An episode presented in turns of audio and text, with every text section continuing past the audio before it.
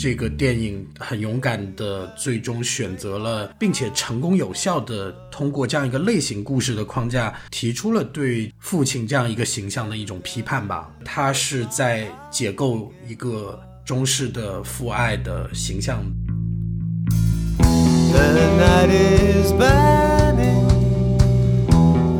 好，欢迎收听新的一期什么电台，我是大老师。我是孔老师，对，这个好久没有跟孔老师一起录音了。这个既然请来了孔老师跟我一起录音，那必然是一档非常重要的节目啊。那也要请到非常重要的嘉宾，对吧？今天我们的嘉宾是世宇老师，来，世宇老师跟大家一起打个招呼。Hello，大家好，我是张鼓张鼓励啊，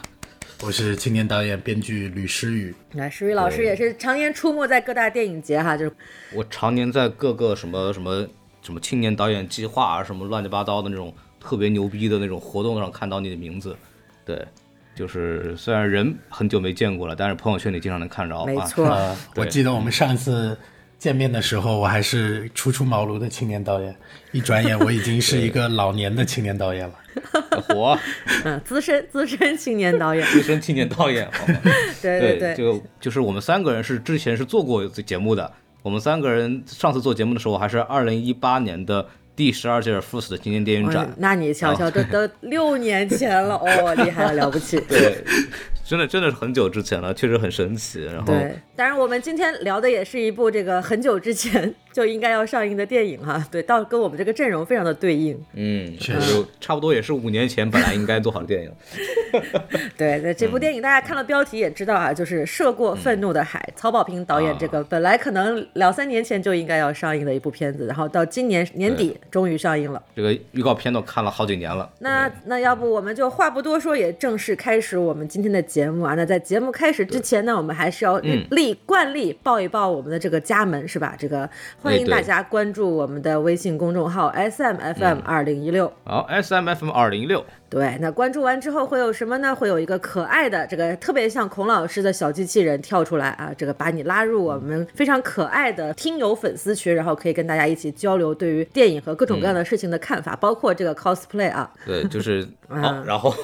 然后我们来这个。进入到我们的这个影片信息环节，对吧？然后这次让大老师啊来这给大家说一下这个电影目前的这么一个总体的这个信息啊，大家都很关注很多年了嘛。哎，对我来简单讲一下这个影片信息啊，相信这个关注这部电影的朋友，大家也很熟悉了。这个主创我们先来过一下名字吧，就是都是啊大名鼎鼎、如雷贯耳啊。这个导演曹保平啊，代表作《烈日灼心》《狗十三》，对吧？反响都是相当不错的电影啊。主主演呢也都是大家非常熟悉啊，主演男一号黄渤老师，哦，黄渤老师真的是堪称今年的巨型劳模啊，基本上每个档期都有他的作品。然后女一号呢也不用多说了，这个。到了这个年纪依然非常表演发力，然后很厉害的周迅老师。对，就是周迅老师最近在路演嘛，不是？嗯，然后就是还穿着非常的靓丽性感，就是虽然岁数也也四五十了，对吧？对，然后那个看着确实这个状态都非常好，就感觉周迅老师永远不老。哎，没错，确实有着一颗这个青春不老的心啊。然后另外呢，剩下的这个呃 男二、女二吧，虽然可能也算不上女二，就是另外一组这个主演呢是祖峰和闫妮。一会儿我们在介绍剧情的时候也会再介绍一下他们的角色。然后还有两位年轻的演员，叫做张佑浩和周依然。这两位年轻演员呢也是刚初出茅庐不久吧，但是在这部电影当中的这个演技表现啊，我觉得也是非常值得认可。的对，就是刚刚大老师在介绍的时候，我们发现前两个 CP 是乱炖的，后面两个是是正常的这个 CP 啊，在片子里边。然后具体这么为什么这么介绍呢？是因为跟这个电影的这个剧情有关系，其实也。电影的这个剧情的设计，这个戏份啊，是按照这个我们刚刚说的这个组合来去做对做来去做对等的。没错，没错。哎，我再说一下这电影的票房吧。说完主唱，对，今天我们录节目呢，其实也是这部电影上映的首日啊，十一月二十五日。然后截止到现在晚上九点多，大概它的票房首日票房是九千三百多，九千四百万。我觉得在这个档期算是一个相当不错的呃首日票房成绩了。然后现在预计票房呢，大概在五亿到六亿之间，我觉得。得以现在的这个水平啊，如果继续口碑升温，然后这个营销也力度不减的话，达到这个量级应该是没有什么问题的。当然，我个人也是希望这部电影能够获得更多一点的票房啊，对吧？给我们这个啊年度冲击，虽然达不到六百亿，但是年度冲击这个票房总量来加一点这个添砖加瓦、添油加醋一下。是的。呃，你看人家都为了这个六百亿，连这个艾维之神都重新弄进来了，对吧？不容易，不容易。行吧，那我们影片信息就介绍到这里。我觉得大家应该也都非常关注，也非常了解这部电影了。那我们就是在开始正式详细的评价这部电影之前，包括讲剧情之前，我们各自来讲一下对这部电影的初步的观感和打分情况吧。我们有请嘉宾这个诗雨老师先来打个分，怎么样？呃，因为因为这一次呢，对这个影片没有特意的去过多的关注，有意的做了一下预期管理，所以在没有抱特别强期待的情况下，是还是获得了一个挺满足的观影体验。所以整体而言的话，满分十分，我会给到七分左右。要说一说简单理由嘛？呃，简单理由的话，我觉得整体对我来讲是一个，特别是这两年很。很在乎，就是说去到电影院以后是否获得了一个完整的、满足的观影体验。呃，那我觉得整个影片的代入感和当中很多桥段，呃的对我的作为观众的调动来讲是有效的，观影的过程还是很过瘾的，最后也有触动到我，所以整体我还是比较满意的。当然，影片也有很多这个细节，我觉得似乎。在我现在一刷的情况下，呃，回过头来想，不觉得能够很经得起推敲，呃，当然它也有有一些优缺优缺点都特别明显的这样一部电影吧。但整体来讲，我觉得在今年院线里面，影片的观感对我来讲是比较好的。可以，可以。那孔老师，要不您来聊一聊您这个二刷之后的感受？对我，我看了两遍嘛，因为就因为目前为止，像那个大象点映。在合作去做这个提前点映，所以说在上海的话，其实还挺多场的。然后，呃，我看了两遍，然后分别是在那个上海的一个老牌的电影院，叫曹阳影城曹阳电影院。然后还有第二场的话是在刚刚，呃，前几个月后来翻修好的上海影城嘛，就在那个杜比影院的那个厅。然后所以说大小荧幕都感受了一下。呃，这个电影这个电影如果说有一个观影建议的话，就是。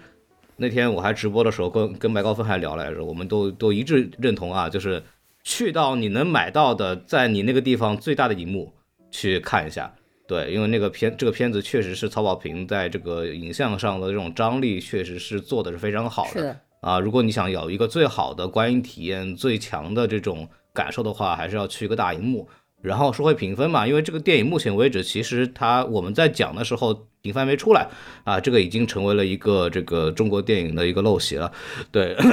对。然后呃，那我们就来说说自己的分啊，我就我跟这个李书怡老师这个评价是一样的，七分。然后问就是大的这个观感是非常好的，就是你可以说它是确实是近几年中国大陆的院线电影当中。呃，尺度的一个一个比较极限的这么一个作品了，对吧？就是这个呃，情色、暴力、血腥，该有的都有，对吧？就大概是这么一个事情啊。你要如果要感受那种就是电影观影给你带来的这种肉痛感的话，这个电影来说，这个是很过瘾的。对，当然就是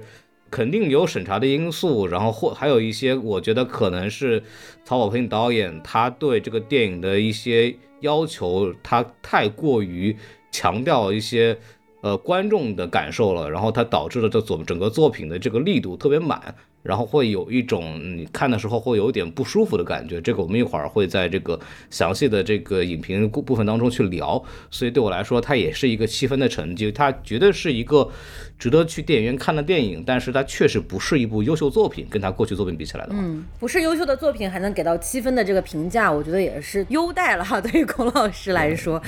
那你看看《烈日灼心》和《狗日三》有多好，对吧？是是是，没错。那就我我也来分享一下我的这个感受吧。我也是今天。早上其实才刚刚看的，也就只看了一遍这部电影啊。我刚看完电影走出来的瞬间是比较懵，因为这个电影是有原著的嘛。刚刚那个诗雨说他做了一下预期管理，我其实也是，就在电影上映之前就刻意回避了很多宣发信息，就是基本上是零背景知识走进电影院的。那么在当下坐下来，可能头一个小时，这么很多复杂的人物关系和设定的情况下，包括它的剪辑都会看得比较懵。对，然后。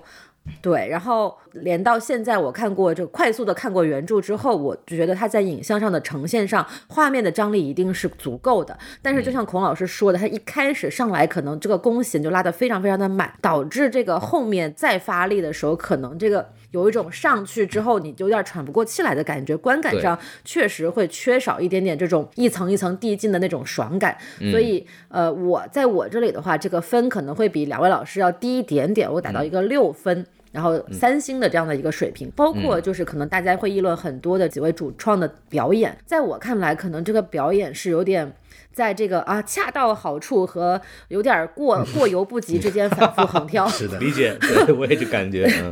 对，是的，所以我觉得就是综合来讲的话，我可能就给到一个。六分可能是有点低，但是就是我我现在目前打分就是这个样子了啊。对，如果这个二刷还能再高一点的话，那也是不错的。嗯，我的经验是第二遍看会比比会比第一遍感觉好一些。再说再提一句，已经刚刚正好说到说你们规避了之前所有的对于这个电影的宣发嘛，那我是呃 不能说就是规避不了，但是反正就是被这个各种影评人呐提前放映的那些口碑给灌满了。你知道吧？就是因为这个，因为我确实工作要对这些东西要有提前的了解嘛，然后就真的就是，哎呀，什么口碑炸裂，什么中国电影什么最尺度最大的作品，然后就一堆，包括还有一些很多，就是其实我个人比较信任的影评老师和媒体人都给出了非常高的评价，所以我当时是被预期，就是我当时我就觉得，好，这个片子确实不一般。但是基于过往的教训，这个详详详详情可以去听一下之前我在津津乐道做的那期节目，就聊聊整个中国这个影视自媒体的生态嘛。对，就是我是觉得那些老师可能是鼓励为主，我会有这个担心。然后我其实没有抱很高的期望，看看完之后觉得哎还可以，哎我是这么一个心态来看的。然后挺好。对，然后那我们要不要就进入这个剧情梳理的环节，对吧？可以，可以。这个那在这里我们就正式画下一条剧透线啊，就这个我们还是非常推荐大家是看过电影之后再来听我们聊这期节目的，因为确实影片中涉及了很多复杂的人物关系、信息和背景知识。那如果你觉得这个我们的聊天内容对你观影没有影响，反而还有帮助的话，那也没有问题，可以继续听下去。那我们不如就从这里开始来邀请一下二刷过且。读过原著的孔老师来给大家梳理一下电影的人物关系和简单的剧情怎么样？呃，这个剧情其实就给大家稍微简单的介绍一下嘛。它一个主要是分一条主线和一条副线嘛，就 A 故事和 B 故事。A 故事就是这个，就是非常标准的一个类型片操作哈。A、B 两个故事。A 故事就是那个黄渤扮演的老金，然后他是一个。呃，捕捞船船队船长吧，就是电影里面是这个设定。对，然后他有一天突然就收到了他前妻的这个电话，说他女儿在日本留学的时候失踪了。然后呢，就是顺着这个，就赶紧就两个人跑到日本去。后来发现他的女儿，呃，疑似被杀害了啊，身上被捅了十七刀，然后就非常的恐怖，并且呃，事前有这个与多人的性行为啊，情形非常的恶劣。然后种种这个证据指向了。他的男那个那个女儿的男友叫李苗苗，然后呃老金在寻找李苗苗的过程当中啊，经过一系列的打斗和邂逅啊，李苗苗成功的逃回了这个国内，然后呢黄渤呢这个老金呢也是追到了国内，然后一直在追踪他们，然后这个然后他他是怎么追踪的呢？去找到了李苗苗家里边啊，他的这个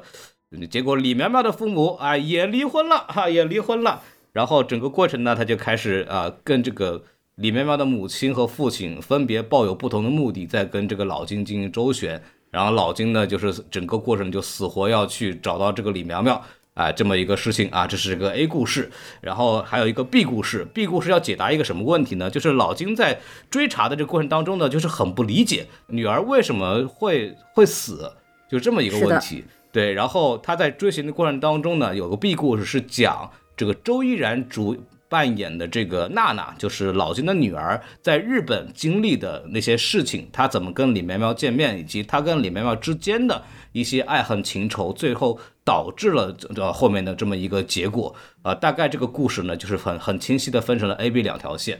是的，那我来简单补充一下哈，就是鉴于我们在介绍主创的时候非常混乱的为大家介绍了几几对主演和 CP 啊，就是我来补充一下，在刚刚孔老师讲的这个剧情背后啊，这其实是以两个家庭为主轴。那么 A 故事里面老金的这个主要的家庭呢，就是由黄渤主演的这个饰演的父亲，他叫金陨石，然后他的前妻由闫妮饰演，叫做顾红，然后他们的女儿呢，就是这个受害人，叫做。金丽娜啊，对，娜娜金丽娜，然后是由周依然饰演的，这是一组家庭。然后第二组家庭呢，就是呃所谓的男朋友这一家人啊，由祖峰饰演的父亲叫做李烈啊，是个这个当地的富商。然后母亲是没错，然后母亲是叫做景兰，是由周迅饰演的。那他们的这个儿子，也就是啊娜娜的男朋友，就是由张佑浩饰演的，叫做李苗苗啊，就是这么六个人。然后就是结尾就是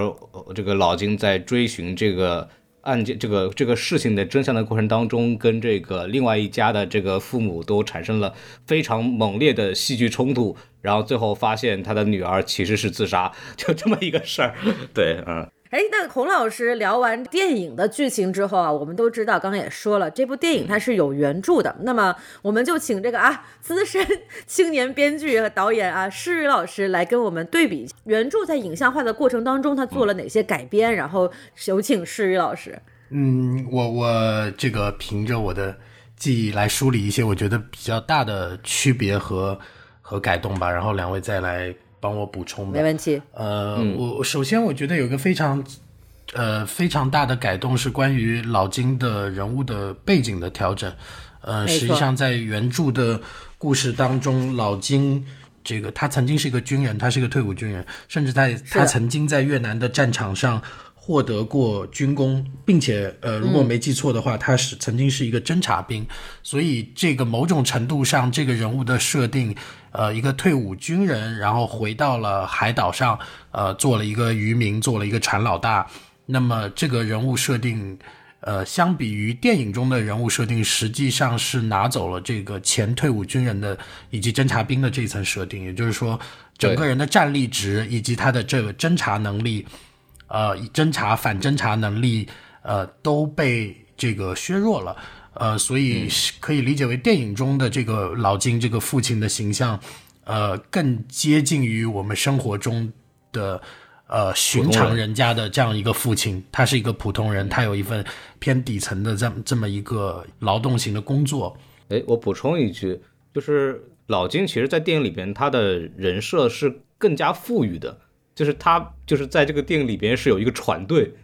知道吧？就是他还不是说我就因为原著里边就一个小破船嘛，然后有两三个跟着他的人，然后这个里边就是个船队，显得更加有情，更更加的有钱，更加的光明，对吧？人家这个这个形象正面了许多，就跟这个原著比起来没有那么黑色。嗯，对。但是我觉得这个调整可能在电影当中还是有点。有点模糊，因为毕竟我们在电影当中确实也看到了，在很多打斗的场景当中啊，这个老金的他的战斗力还是非常的高的，他的身手经常很敏捷，而且他对于呃祖峰饰演的李家这一家人的很多行踪的掌握，也其实是有点超出一个普通船老大应该有的能力。能力，对。所以我觉得他这个背景设定的基本值应该在，但是肯肯定是由于一些原因不能够把原著中的背景给展现出来，所以我觉得是我在看完原著之后我。才恍然大悟哦，为什么在电影里面他会有这样的一些呃能力和举动？我觉得，我觉得这个其实是有一点影响的。这是一个很有趣的事情，因为我是带着这个背景设定去看，然后很迅速的发现电影没有交代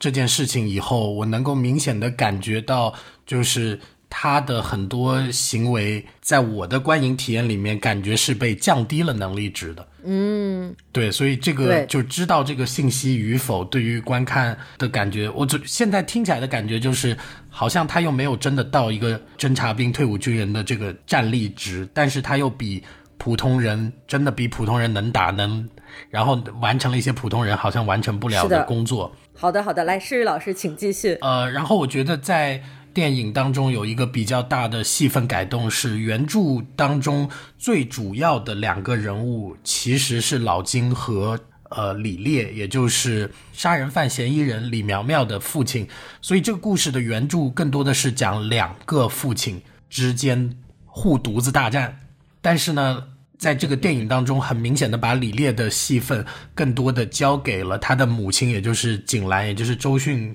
饰演的这个角色，然后把呃原著当中非常精彩的一场两个父亲第一次见面、第一次对峙，彼此都对自己的孩子遭遇了什么心知肚明的这样一场很精彩的对手戏呢？是把它平移给了周迅的这个母亲的戏份。对对对对对，所以。在这个戏份的比例上面，我我觉得有一个比较大的调整。还有一个就是，我觉得电影做的非常好的一件事情，就是刚刚呃，这个孔老师也提到的整个 B 故事，就关于女儿呃金丽娜在日本留学的经历，她的她在留学期间的情感生活，呃，她如何认识李苗苗，她又如何跟李苗苗相爱，然后两个人是一种什么样的关系，呃，一直连通到。他为何会经历最后的惨死？呃，这一段是一个在剧本呃在原著当中没有被没有被充分描述的东西，所以我觉得这个是在这个编剧的功课上面把这条线丰富和完善了。呃，然后这个是我觉得跟原著很大的一个区别。对，原著里边基本上没有这个关于女儿的任何的，就是她在日本的一些遭遇，就是基本上只是从老金的一些心理活动里边能够得到一点点他女儿的信息。嗯，对，有一些很些微的线索，但是被编剧很精准的捕捉到，然后放大了，我觉得是很好的。比比方说在原著里，嗯，提到说他们老金去了日本以后，跟跟他的前妻。顾红，然后两个人一起收拾女儿的遗物。啊，原著当中只是很简单的提到一句，说这个女儿的遗物中有很多漫画。对。然后原著当中完全没有 cosplay 的这个情节，但是呃，这个漫画的点很显然被导演和编剧精准的捕捉到，然后充分的放大，把整个 cosplay 上升到一个故事重要的、非常重要的人物和主题相关的一个戏剧元素。嗯，cosplay，然后这两天在这个。网上也争议很大，就是因为它是一个就是魔改的剧情嘛，然后也引起了一些就我们说这个日本的动漫动画爱好者的一些不满。对我，我觉得，我觉得这这一项改动确实还是挺重要的，并且，其实我在这里可以先抛一个结论啊，我觉得就是它的这个设定初衷是非常好的，能够提取掉这个漫画二次元的这个元素，但是我是觉得在电影当中它的这个呈现做的是不太好的，就是关于这个文化以及跟这个文化两个年轻人怎么样产生连接，然后怎么样跟这个故事产生连接的这个过程，我觉得做的是不够好的。对，我觉得这个这个可以再再往下，我们再讨论到跟剧情更相关的时候。没错没错，这个原著剧情这块还有什么需要补充的吗？对，我觉得还还要说的话就是原著里边明确的表达了，就是是李苗苗把娜娜给杀死了。没错没错，对。然后电影里边的很大的区别就是电影里边也就表明了这个娜娜是一个。自杀，对，就是一个自杀。虽然说李苗苗她本身她是负有直接的责任啊，对对，但是娜娜确实是一个自杀。这一改的话，就直接把整个电影的一些利益就凸显得更加的明显了。对对，原著里面其实也在讲这个事儿，就是也在讲，就是父亲这个责任或者是父亲的爱的缺失对孩子的一个影响。然后，但是呃，他这一改的话，就改的就是更加的这个就是情绪上啊，包括整个的剧情上就更加的精彩和有意思了。对，然后还有一个点就是张佑浩在里边演的虽然有点疯批，但是这个人还挺正常的。但是原著里边那个李苗苗真是个傻逼，他就是个傻的，可能就是对他智商七十。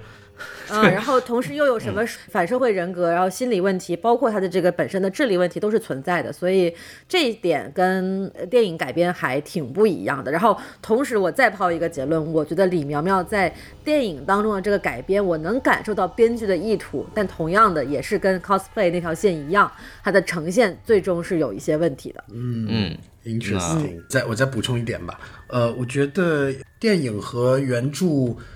保留了同样的一个框架，就是到故事中段的时候出现了一个呃没有人知道的结局，就是呃李苗苗被这个老金带走了，似乎藏在某个地方，但没有人知道答案。那么，虽然以不同的形式发生这件事情，但是这个设计是一直都存在的。呃，那么原著的结尾和电影的结尾的差别非常大，那么同样也涉及到原著的表达和电影的表达，呃，非常的不同，侧重的方向，呃，是完全不一样的。这个曹保平导演从原著当中很敏锐的发现了。呃，新的角度，然后做了他属于他自己的表达。哎，那我们聊完了电影的剧情啊，包括电影和原著的一些剧情上的不同，那么我们就很顺理成章的进入到对这个电影的具体评价了。既然我们三个人对这部电影总体上持一个还是比较积极正面的一个看法啊，那我们不如还是先来聊聊它的优点。还是依然有请我们的嘉宾啊，这个诗雨老师来先分析一下，您看完之后觉得电影的优点有哪些？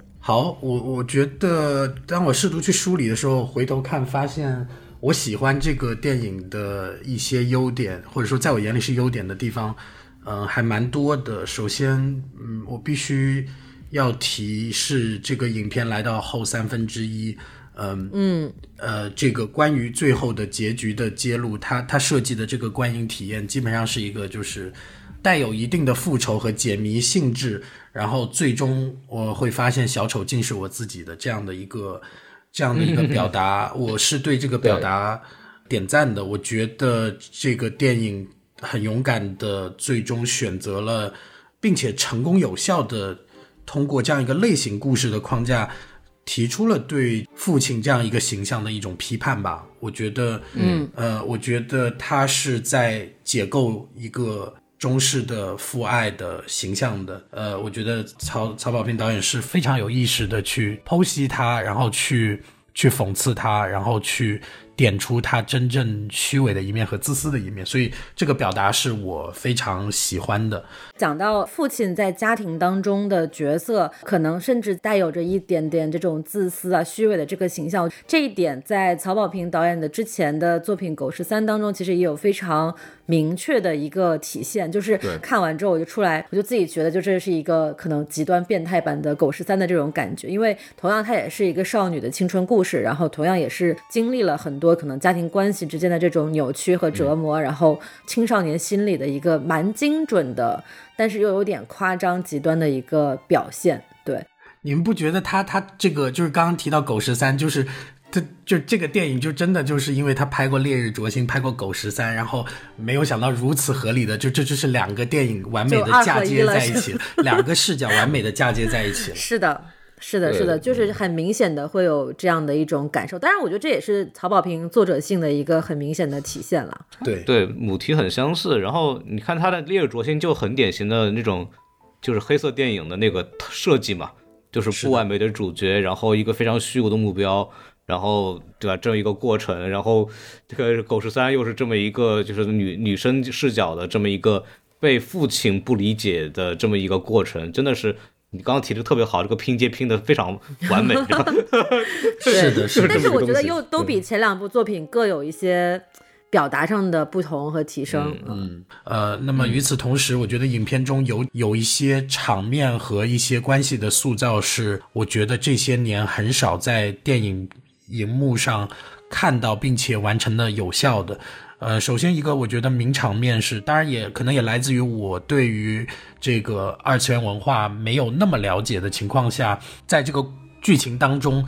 我带入一个父亲的角色，当我知道我的孩子惨死他乡，而这个凶手身上有，我第一眼见到他，他身上就有这样一个二次元的这个 cosplay 的这样的装饰在身上的时候。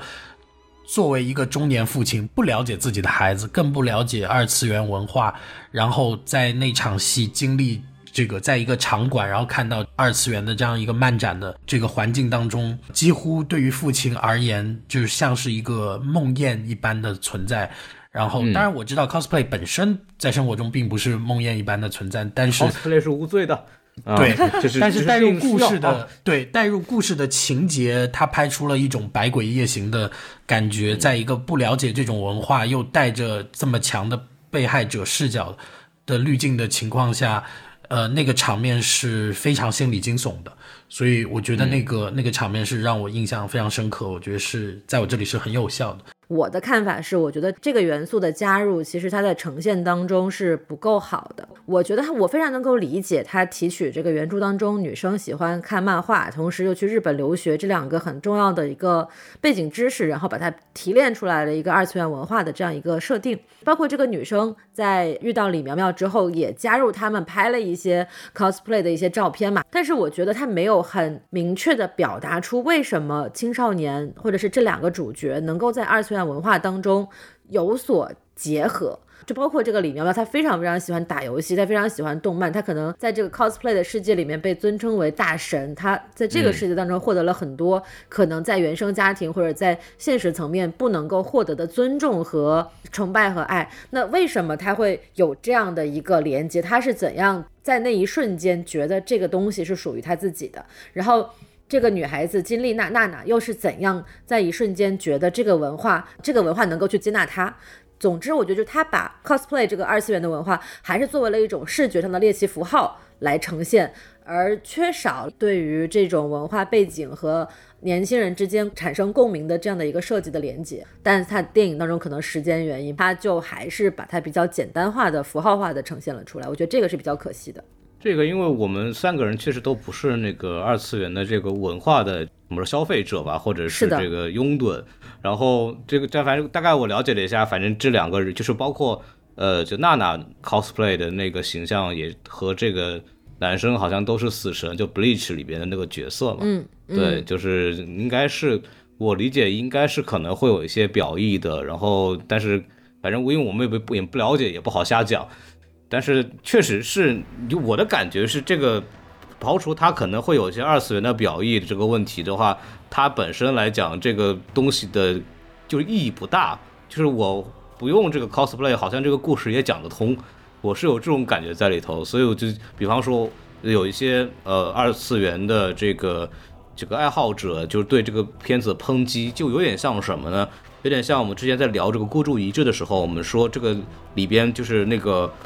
赌这个叫什么？呃，网络诈骗、网络赌盘是通过字幕组来传播一样的，嗯，就有那种感觉，就是字幕组招谁惹谁了，对吧？然后放到这里来说呢，二次元招谁惹谁了？就为什么被放在这么一个环境里边，并且就是里里边确实也是电影里的这帮二次元啊，没有一个正常人。对，好像都不务正业，然后就在那种非常破旧的棚户区，然后出租房，然后吃泡面，然后过着一种非常不健康，然后令甚至是有点边缘的这种生活。你想想看，都已经都强奸对吧？杀人就这种就这种东西对吧？然后包括就是刚刚李诗诗雨讲到了那个优点部分嘛，确实我觉得那个部分也是好的，就那个范儿很足，就是他进到那个漫展里边去面对这些。Cosplay 的人物，这个父亲的形象，父亲的这个精神状态是觉得这个东西百鬼夜行一般。但是如果我是一个喜欢死神那些角色里那个观众的话，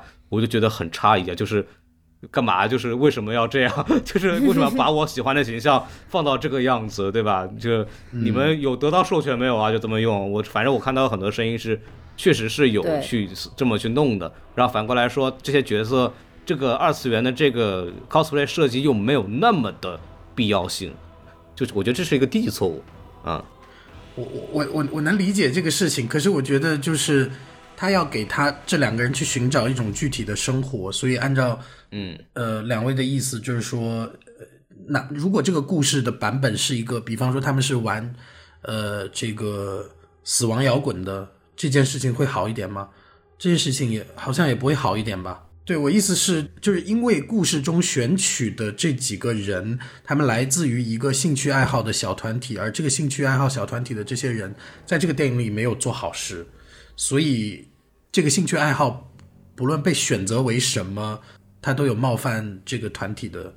他的的嫌疑。嗯，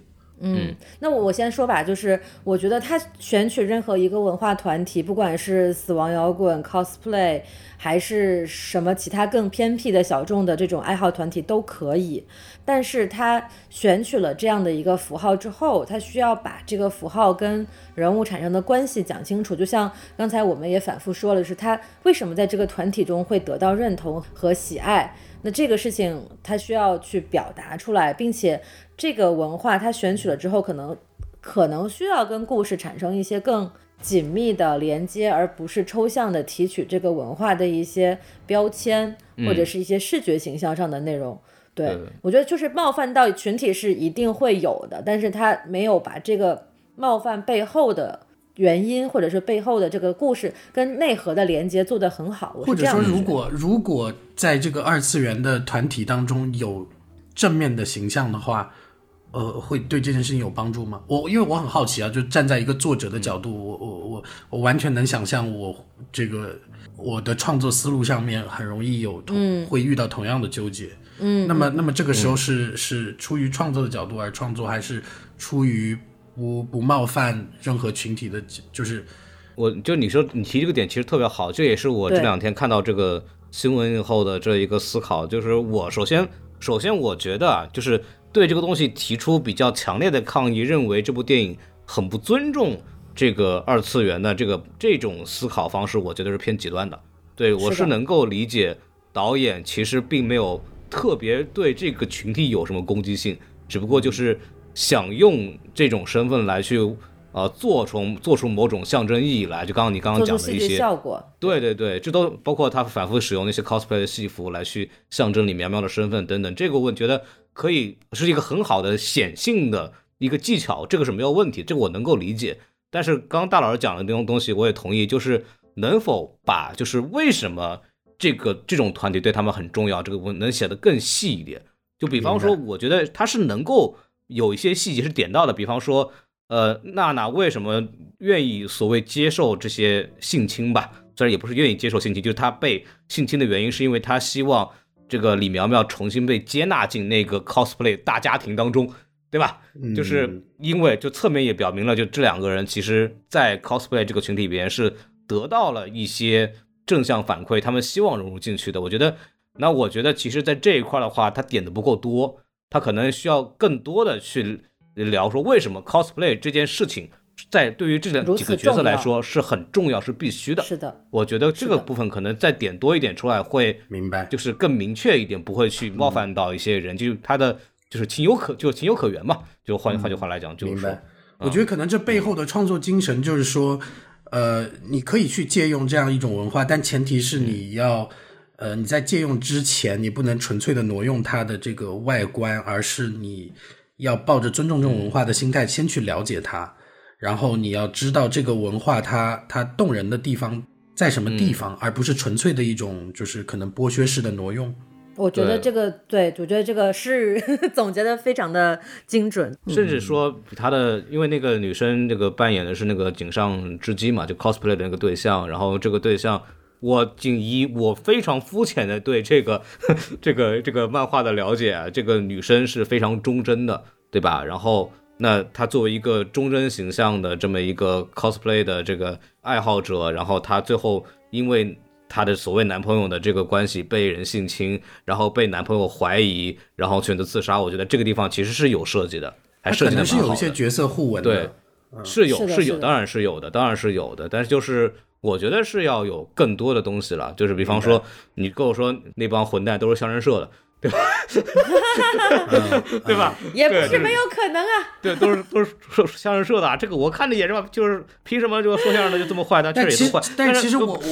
我我会觉得，就是如果一定要去找一个这个这样一个点去塑造的话，找到 cosplay 的这个这个文化，我觉得是找的蛮准的。他找到了一个什么东西，就是他切中了代际之间的茧房和和隔阂和不理解。嗯，就是呃，你很难想象一个黄渤这个年纪的中年的父亲能够理解漫展，能够明白漫展的这个意义和和和玩头和里面每个角色的丰富。这个对他们来讲，让他们试图去了解，可能都是一个。呃，很恐怖的事情，门槛很高，对，就是换成相声社，可能对于父亲来说就好理解很多了。对，就他们，他们可能会把自己包裹在一个严肃的外壳里面，而不去了解。但实际上，如果今天一个有心去了解的父亲想要花时间去了解的话，我相信一开始肯定是呃冲击会非常强的，他会觉得无从，没错，无从开始，无从下手的。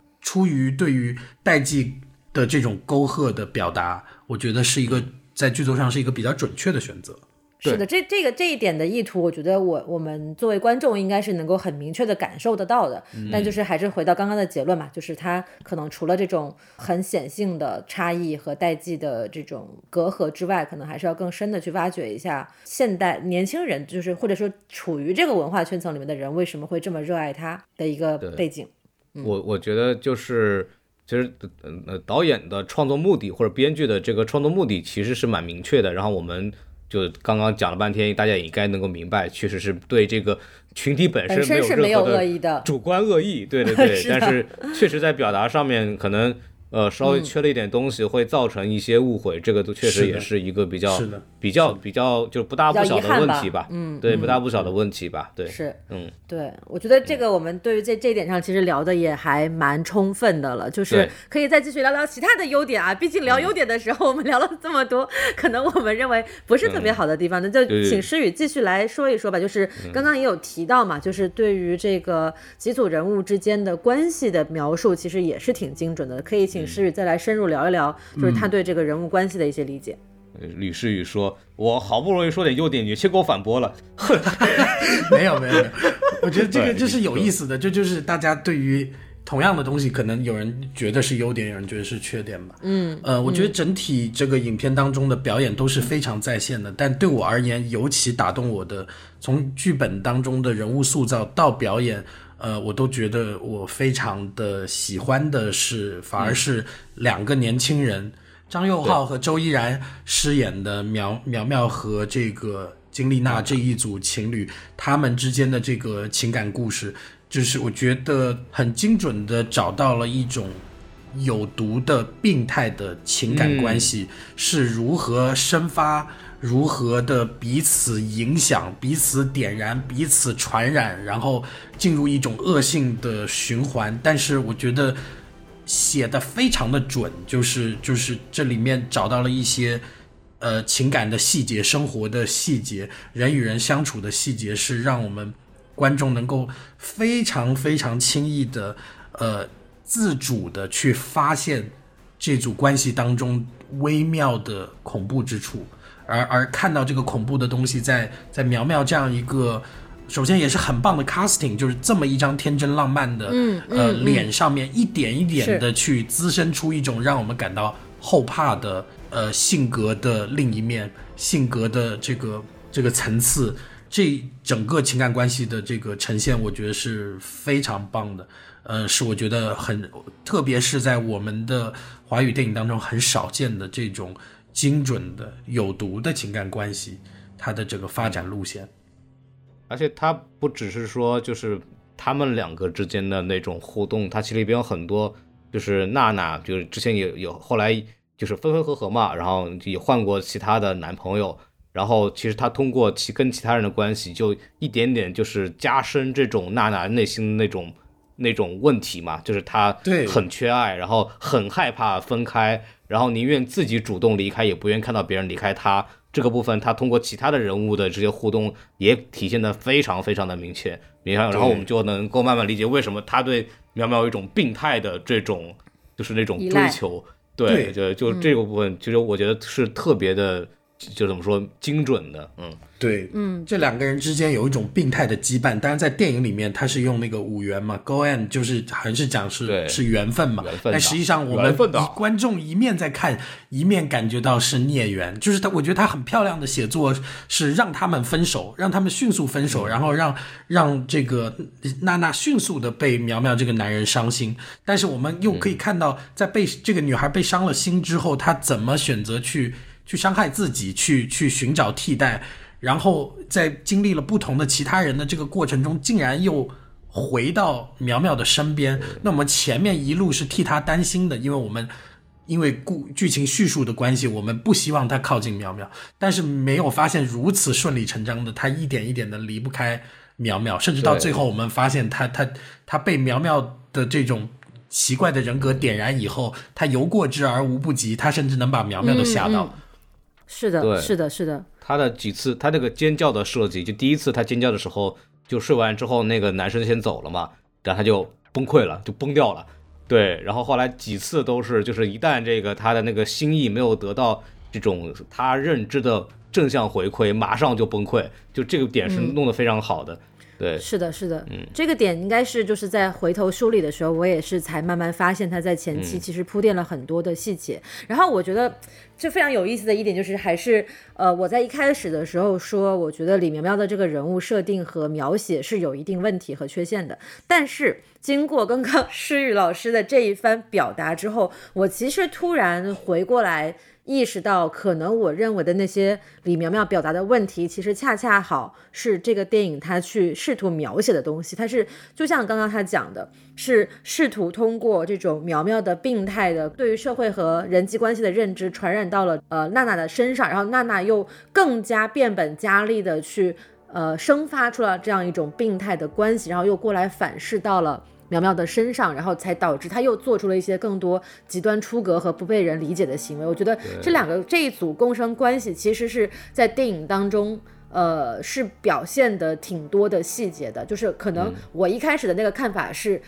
第一观感是我觉得，哎，这个人好奇怪，他为什么会做这样的事情？哎，他到最后他也并没有动手杀人啊，但是那那他存在前面前面的这些变态行为是为了什么呢？就是我会不理解。但是经过刚刚这样的梳理之后，我就突然理解了。嗯，对，我觉得我觉得很有趣，他被解释的很充分，因为呃，我们不仅能看到这两个孩子之间的情感关系，我们还能看到他们来自。什么样的原生家庭？所以我们我们我们会完全知道，就是他们天然带着原生家庭赐予他们的缺陷和和疤痕，所以这两个人某种程度上冥冥之间互相吸引、互相依赖，然后彼此的缺陷又能够点燃彼此，然后所以那个病毒就在这两个人之间传染。就是我觉得这个东西被呈现的非常的充分吧。特别是在苗苗身上有一些很细节的小动作，包括我们第一次看到这个他重新跟这两个人重新在一起，是这个苗苗，他应该是拔拔下了自己的一颗牙吧，然后对。反打给娜娜，娜娜竟然是一副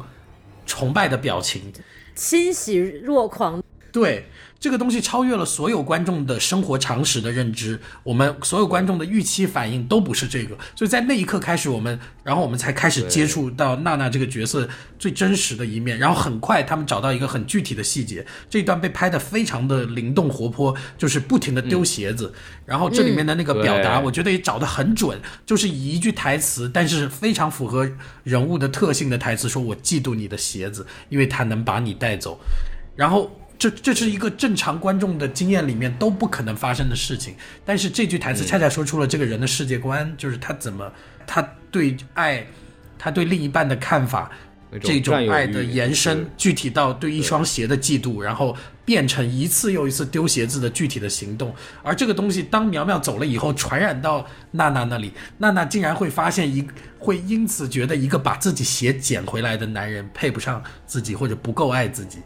然后我就觉得这就这种很具体的细节，包括他到冰箱里去把自己的手给给冻冷，然后再去摸那个男生的身体，然后为了让那个男生去温暖他，告诉他说你怎么总是手脚冰冷。嗯，我觉得这种细节就是写的很精准，而且而且就是一旦他就是发现男方的表现跟他原来这个就经历的不一样之后，立马就翻脸，然后立马就崩溃。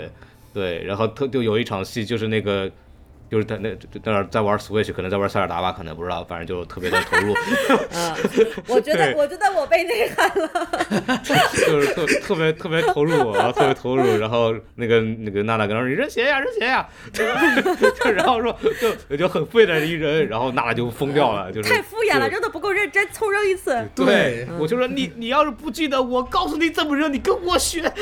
对吧？那个。太太牛逼了，我觉得好精彩啊！真的很炸裂，对，是是，都懵了。但是我觉得，就是这两个孩子之间，就呃，回到说他们的这种伤痛，包括他们为什么能够在人群中就是认一下子就认定彼此，就是来自于他们就是童年的一些创伤，其实都是非常相似的。因为他们的父母都是在年幼的时候就离婚了，然后他们都要通过。做出一些出格的行为，或者是伤害自己的行为，才能够获得到父母的关注和他们所理解的那种爱。所以他们在长大之后，在处理自己的情感关系的时候，会变本加厉的去加剧这个部分。就是我觉得，就像尤其是娜娜这个人，她特别明显，就是刚刚提到的，用用冰箱把自己的手冻冷。总之，她她觉得我需要通过这样一种的伤害自己，然后以获得他人关注的方式，她才能感受到爱。然后苗苗也是，她就是她遇到困难了，她不知道该怎么办了，然后她就会去做一些非常出格的行为，然后然后让父母。尤其是他的母亲来解决他的问题，他觉得啊，这样子母亲关注到我了，这个可能我才会。得到母亲的认可和爱，从两个年轻人之间畸形的病态的情感关系，再延伸到他们各自的原生家庭成长经历带来的这些伤害的这个溯源的过程，其实描述的是很清楚的。虽然可能在乍一看的时候非常像一个俗套的解谜过程，包括他看女儿的日记啊，这个默默就是几年前，现在家伙，默默日记，家好人在默默上记录儿，对，非常奇怪的就是当年的是有时代眼泪痕迹的一个植入啊，就是有通过。社交软件，呃，去了解到自己所不清楚的女儿的另一面的时候，他在这个过程当中其实展现的是非常的清晰的，包括在前面的铺垫，就是我们好像能够感受到黄渤哇，我为了女儿这种赴汤蹈火、舍身不要命了，我一定要揪出凶手，怎么怎么样。但是其实，在很早很早的时候，他就已经开始铺垫了。其实你没有你想的那么爱你女儿，对你其实你对你的女儿不是一种正常的父爱，你可能是一种。不不知道战友也好，或者是觉得女儿是你的面子也好，种种，这基于你对你自己的一种比较自私的行为，你去对女儿进行复仇，你没有真正的关心过女儿需要什么。我觉得这一点其实它延伸出来的好几条线，它都有做到比较精准的点题。嗯，而且我要说的其实是黄渤这个对女儿在早期的这个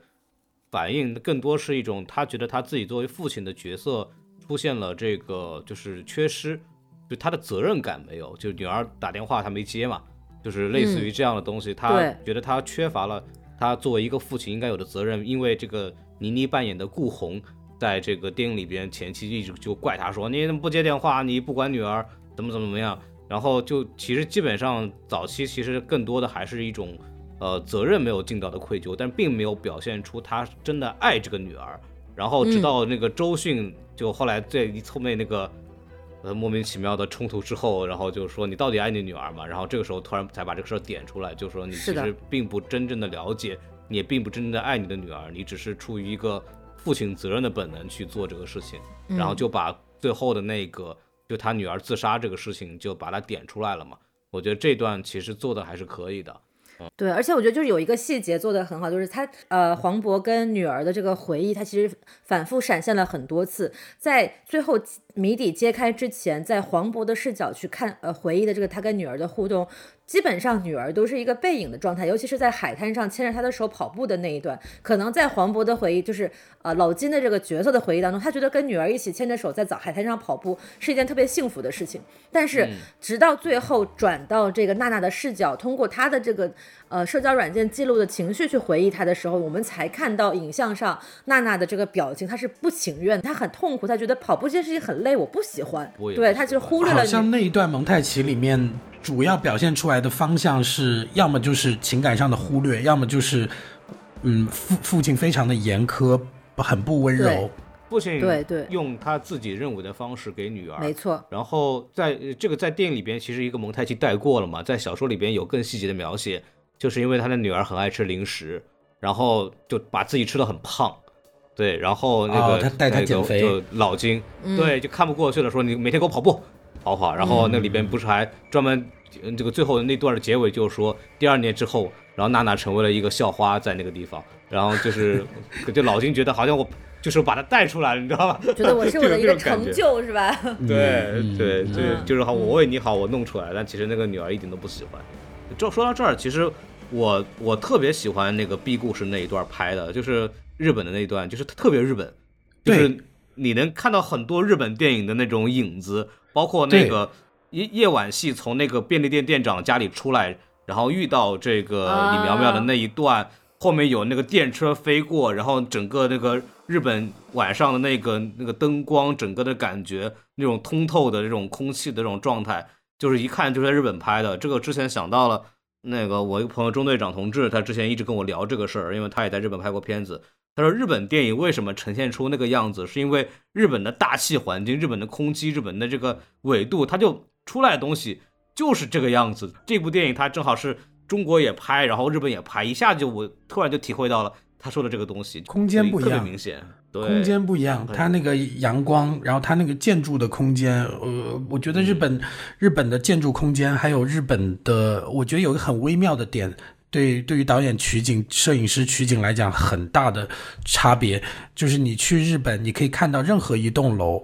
呃，特别是在东京，很多时候你能看到一栋楼，这一栋楼每一层的那个公共空间的灯是同样的色温。也就是说，他那个大楼的管理员他会保证我用的是同一款灯泡是一致的，生活是舒适的。但在如果去观察我们的生活空间里面，很多公共空间，我保证你每个灯泡都亮就不错了，色温很可能是不一致的。对，那么它这种就是落落实在光照和生活空间里面的这个巨大的区别。其实质感自带的一些细节，其实还是很重要的。对，而且你配上周依然的这个很精彩的这种就台词戏，他的这个很多日语的那种就自白嘛，就特别日本的那种电影里的那种东西，你知道吗？就是这种风格，这这这种风格让我眼前一亮，就是很难相信曹保平导演一个已经年过六十了，然后他他他带有一种特么这么青春气质的手法去去拍那一段戏，我觉得非常的棒。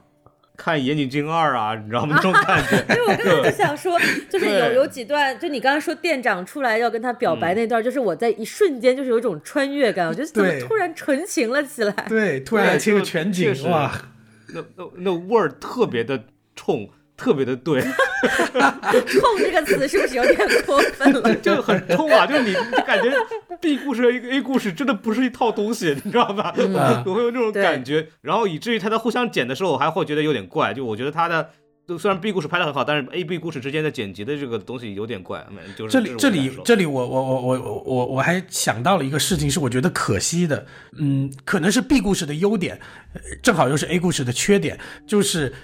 B 故事里面有女儿，就是有有周依然的那个内心的独白啊，喜欢什么喜欢什么，夹杂着他练习日语的中中文日文的的的内心的独白。然后在 A 故事的开场，黄渤是有内心独白的，他他是他他时不时有配一个很深沉的、很有故事感的声音，去展现这个人物的内心，他怎么看这个世界，他对这个世界的什么东西有看法、有评论。结果这个东西写着写着写丢了。就没了，没错，没错，没错。我我觉得这个点很对啊。嗯，对，这个就是我觉得是一个非常有效的工具，我很期待他把它保持住，用起来，跟他女儿的内心世界形成一种互文、一种共鸣或者一种反差。结果，哎，他没有了。对你这个，我说，因为你你这个点确实我也专门注意的，他就是最开始有一点，最后有一点，中间全没了。是的，对，没错，然后最开始那个东西确实有戏剧作用，就是黄渤在开始刚刚到日本的时候。可能还没有意识到事态有多严重，然后他里边内心的戏还在聊哦，我这个船该修了，对吧？对。然后就这种东西，什么啊，那个你不要再想这个事儿了，怎么怎么样，就跟自己说，他能表现出这个人物当时这个人还没有进入到这个这个全心全意去找女儿的这个心情当中，但是中间这一段没东西了，对，就觉得其实他中间最疯魔的时候是最需要这个东西的。嗯，我觉得，我觉得这一点就我我感受到了，但是我没有很好的总结出来。这个果然还是啊，资深 专业的，对对对，对，是的，是。我觉得这点就是对于他的表达的呃力度，可能真的是是一个挺大的遗憾的。对，嗯。那怎么样，孔老师，您还有什么优点需要来补充一下的吗？呃呃呃，诗雨说完了是吗？啊，我我我最我还有最后一个点。我很喜欢这个电影，包括我觉得是曹保平导演一向的作作者特色，就是他是一个对于痛感不回避的人。嗯呃，我觉得他他又一次在这个电影当中，对于疼痛、对于痛感，他没有选择回避，他也没有选择说过过分猎奇的去放大它。当然，这配合这个电影的镜头语言是有一些的，比方黄渤，我们经常能看他他他的出场脸上就。就带着伤痕，然后就有玻璃碎片，然后我们经常能看他手上的血啊什么的。然后我觉得这个，呃，他的电影总有这样一种生理性的疼痛，要求演员去表演。我觉得这这个是我们生活巨大的一个部分，而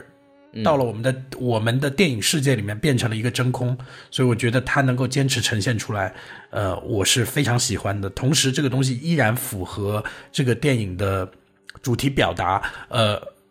老金这个角色的复仇。表层为了女儿，可能深层为了自己的某一些东西，他是带他他带着一种自毁的倾向，一种自我惩罚的倾向，所以这种痛感，呃，我觉得也是符合这个故事的主题的，所以这点我很喜欢。就是他的技术手法非常准确，就是该表达出来的这种情绪和那种感受都特别好。这个确实之前导演都不太去有专门去试图去做这样的事情，甚至我可以这么说，嗯。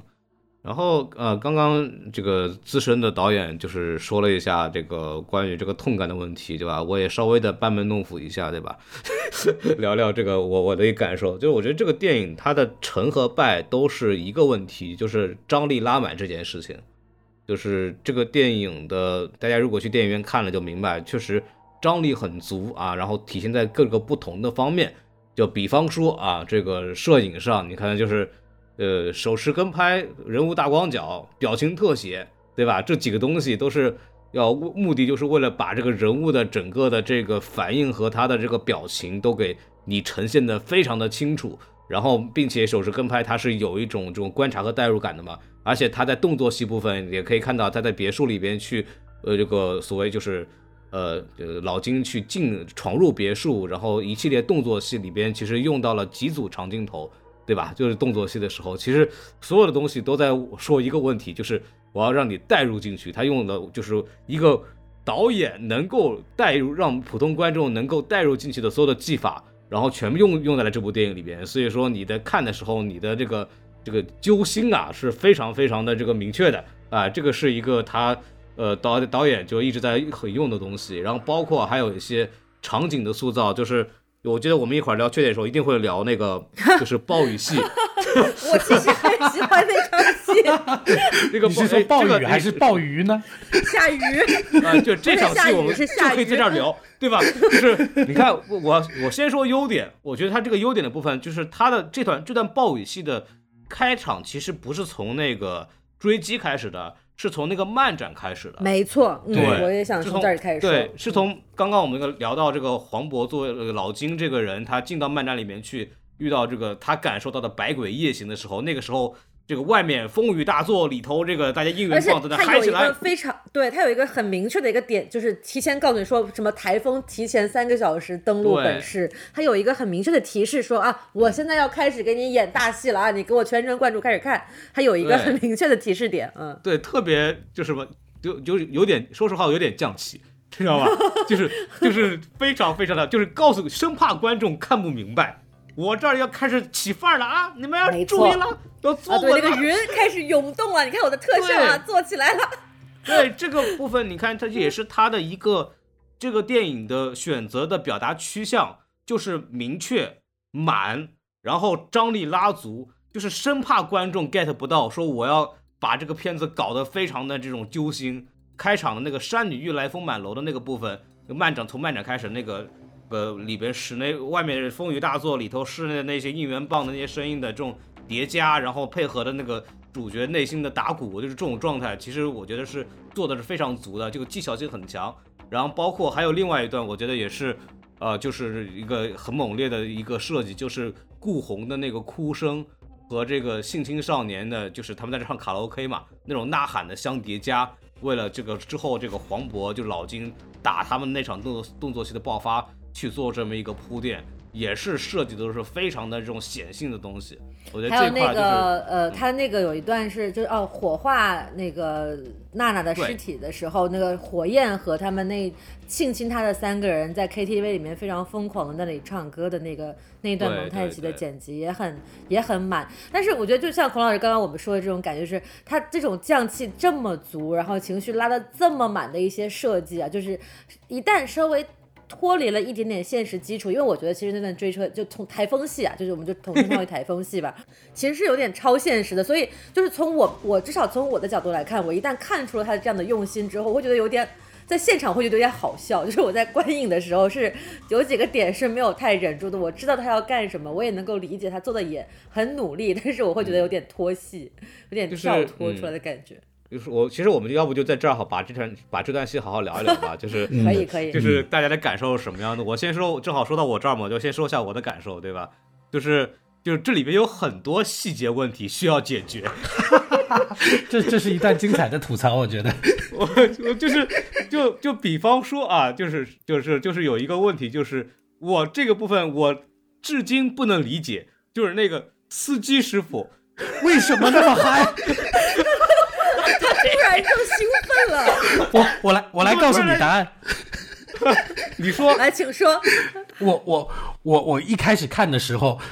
那个李苗苗看到天上下雨，然后她身体钻了出去，然后迎接这这个鱼往自己身上砸的那种快感，我当时的感觉就是，嗯，这一笔就是要写出这个孩子这个小变态够变态。然后他不停的跟边上的司机说加速加速，然后边上这个司机呢就突然好像受到了感召，就真的被点燃了，然后一脚踩下油门就开始加速了。我后来仔细想了一下，可能这个东西跟那个 B 故事里面。变态是会传染的，是会点燃的，是一脉相承的。我只能从这个角度来解释，就是他的变态在那一刻感染了那个司机。你看看，这这你你你你要去解释是可以解释得通，但是我相信大多数人在那个场景第一次看到的时候，真的会觉得有点莫名其妙的好笑。对 我我完全是在讽刺。我看我看了两场都笑了，对，都笑了。对，然后那个地方真的太搞笑了。这个是这样子的，我为什么要专门提这个事儿呢？我看的第二场呢，曹保平做了一个视频的映后啊，然后就有观众准确的问出了这个问题。我好期待导演是怎么说的。导演是这么讲的，导演就是说说我们觉得在这个地方啊，需要一点这种这种外露的这种喜剧性的戏剧性的表表现，然后来去增加这个东西的疯狂感。啊，然后就他就这么说的，你知道吗？我我我听完之后，我没有被他说服，我我仍然觉得这个有点莫名其妙，就没必要吧，对吧？就是 这个司机，就是跟他们也不是一家人，应该也没有这个基因，对吧？我就是感觉不是，对吧？不至于，而且人家是在赶飞机，万一这个小孩送不到怎么办，对吧？我还有一个答案，啊，你说，我还有一个答案，就是这个司机在这个地方，他如果不加速。那么接下来那三辆车就不可能撞在一起，撞一起，没错。所以他只有加速这一个选择，他就只好疯狂的加速，是吗？说到这，我觉得又要吐槽了。就您既然知道说这个东西您走晚了，您为什么要去参加这个漫展呢？就是为了为了为了撞车嘛？不，这这这个地方我真的不理解呀。就是那个漫展去的。他已经不是降智了，他他妈就是个弱智啊！他是不是去了两次漫展？对对，我今天下午。反复思考，因为我觉得有点乱。就我现在，我之前回忆起来，我觉得，哎，他到底是哪一次就从楼上掉下来？他到底是哪一次去开始下雨？然后后来梳理了一下，他是先去了一次漫展，然后掉下来了，然后又从家里重新出发，然后又去这个漫展，说让师傅停一下，然后才去发生了后面的这个三车相撞的事件。嗯，去完以后心满意足的回来了，说司机加速。对吧？我要是司机，我告诉你，他妈要不去，根本不用加速。司司机在这么危险的情况下是不可能加速的，司机最多会跟他说说：“哥们儿，你不用着急，这个天飞机飞不走。”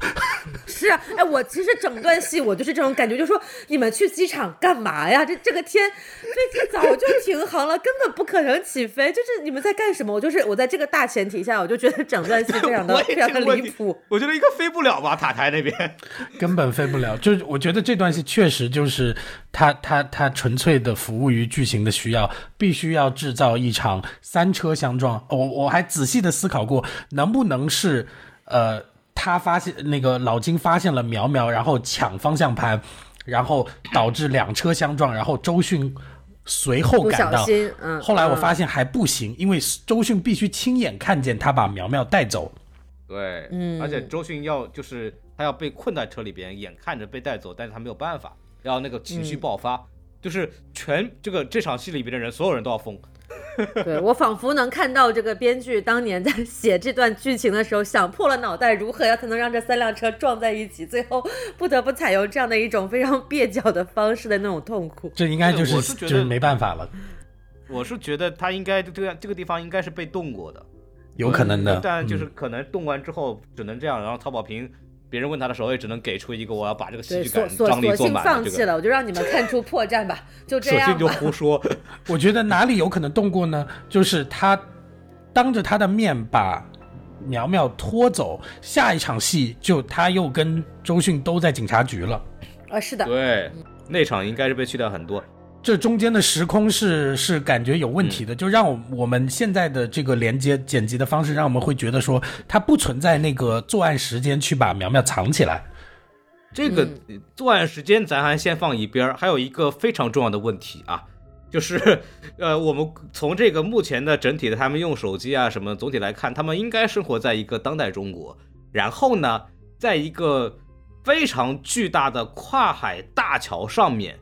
你要在光天化日之下，在无数监控的监控下，把一个活人给拖走，并且不会被人找到，是一个什么样难度的事情啊，同志们？太神奇了，这都不能用什么特种兵、什么侦察兵来解释这个问题了，这他妈就对吧？就不可能啊，对吧？然后那原著里边，就原著里边也有一段，就是我们刚才也提到，也有一段，就是这个。呃，老金带走李苗苗的那个细节，但那个细节是在呃电影里边其实也有那对电影里边有那个桥段嘛，就是那个那个深山深山老林里边的那个农庄里边那个屋子里边，然后这个老金是追杀到那个屋子里边，然后在这个呃。景兰的这个在景兰的这个看护下，愣把李苗苗带走的，那是一个深山老林，鸟无人烟，鸟不拉屎，谁也找不到地方，所以他带走完全没有任何的问题。对，原著他们是最后追杀到了后山，然后掉进了河里面。是的，是的，而且是那个李苗苗自己被后座里弹到河里的，就开枪嘛。对，然后结果在这个里边就莫名其妙人没了，我操！我当时就想，这都是什么样的魔术师？我操！没没有啊？哎，他电影里面显示了呀，就是监控到后面没有了哟，监控消失了。对，他还他还真拍了这段，他监控被鱼砸坏了。没错，我给你讲了为什么。哎，还真是。就哎呀，以我对我我国家国我国的监控的这个情况了解，不止这一个，对吧？而且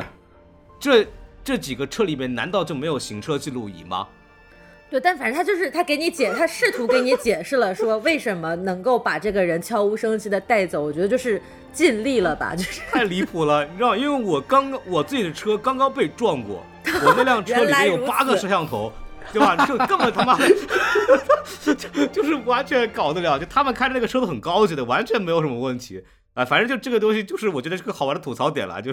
对。但但是我说实话，我说回来，我真的觉得我还现在想来，我还蛮喜欢那段戏的。就是虽然它很离谱，但是我觉得它在 整个就是电影每从头到尾情绪拉的这么满的情况下，在那个地方给我了，反而有一种。放松下来了，我不用动脑子，不用跟着剧情的那种那种快乐。放弃了，就就那一刻有一点点放弃了，那一刻觉得可以随便你吧。就那种简单的快乐，就是我我我倒要看看你能拍的有多离谱的那种感觉。导演，我的理智交给你了哟，你自己玩拿去拿去玩吧，我靠。对，是这样的，是这样的，蛮有意思的，太恐怖了。嗯，天上下鱼确实是个奇观，但是那鱼不得不说真的太多了，产量有点丰富，而且好像就是很非常的空，就像一层一层漂浮在表面的 PPT 的那个贴图。来来来来，孔老师 您继续，不是还要再补充一些优点吗？呃，优点的话，我觉得就是，呃，本来想说说演技嘛，但我觉得就周迅和黄渤的演技其实都是他在他们水平的那个东西，就没有。说很惊艳，就是他们，就是他们会演那个东西，我没觉得对他们特别挑战，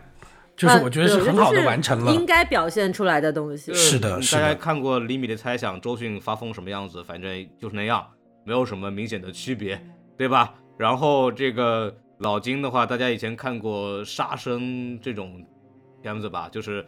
黄渤也是演过这种黑色电影的男主角的，对。但是遇到这儿，这这样我觉得也是一个缺点，可以跟大家讨论一下。就是关于黄渤是否真的适合演这个角色，嗯，那孔老师，您有什么疑问呢？为什么会提出这样的问题呢？我你们不觉得黄渤其实没有真正的太演过这种就是纯黑色人物的那种的吗？因为他之前演演了太多的黑色题材的黑色电影的题材的东西，更多是偏黑色幽默的，对吧？嗯，不管是疯狂的石头也好，或者是即使是杀生和斗牛，都是有一些戏谑和喜剧元素在频繁充斥的。就虽然他本来杀生本来也是个很狠的电影，所以说我在看到黄渤。演这个作品的时候，我认为当时黄渤接这个戏应该是被老金这个角色给吸引的，因为老金这个角色他当时应该是没有这个专门演过这种纯没有任何的这种喜剧类型的这种元素的这种角色，但是因为黄渤的参演，这部片子愣是有看出了一些喜剧元素，对吧？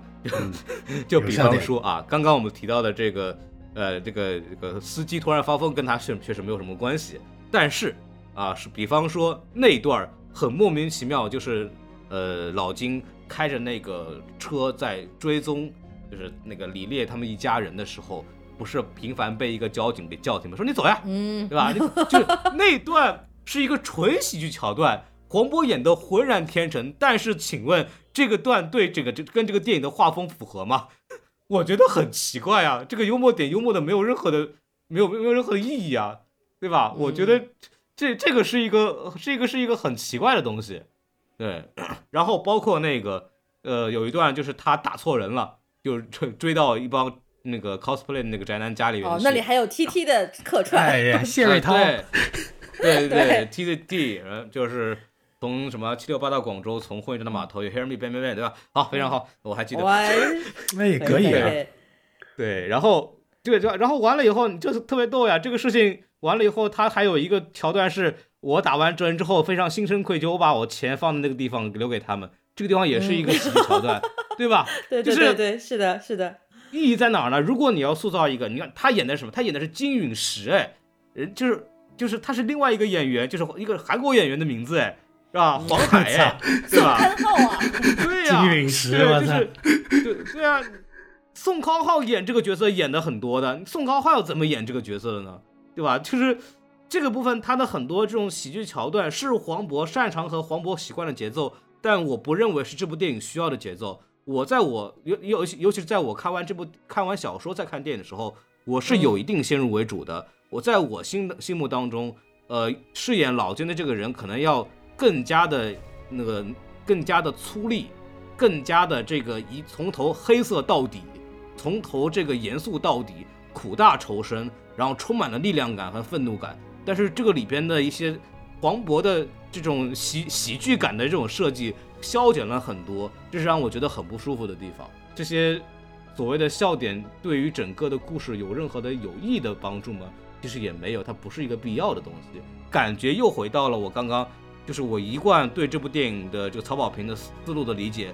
曹保平说啊，我要拍一部观众喜欢的电影，那我要戏剧张力做足，我要是影像拍得非常漂亮，我要演员很好看，我要演员演技很好，同时我要加上观众喜闻乐见的喜剧元素，这样的话，我这个电影票房应该可以不赔钱吧？然后他就把它放了进去，我就只能这么理解这件事情。嗯。对，哎，那我很好奇，孔老师，你觉得如果是你来选角的话，你你认为老金这个角色现在国内的男演员哪个更合适一些呢？呃，没有参演综艺之前的孙红雷。嗯嗯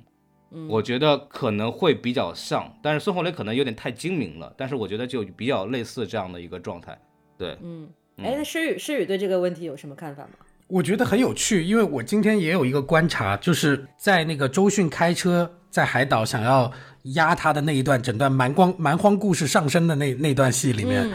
呃，有点好笑那段。我注意到一个细节，就是周迅从他身上开车把他压了过去，然后镜头反打回来，他从那个土堆的缝里面抬起头，发现他没有被压到。然后，那个地方我听到周围有很多观众在笑，就他抬头的那个瞬间，有很多观众在笑，我完全没有觉得那里有任何的笑点和喜剧处理。但我我我的理解就是，仅仅是因为他是黄渤，嗯，那那我觉得可能这个东西恰恰是他在努力突破，但是他又没有办法完全甩掉的东西，就是呃，你不得不说这是一种特权，就是观众青睐你，观众看到你的脸会想笑，这个是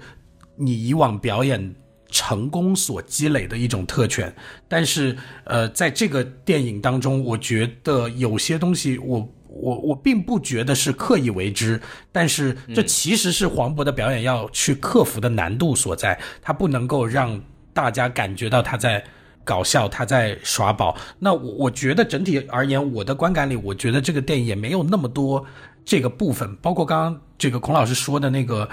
那个在机场外面的那个桥段，虽然它重复，确实会带来一点点喜剧感。呃，我没有觉得这么强烈。然后对我来讲。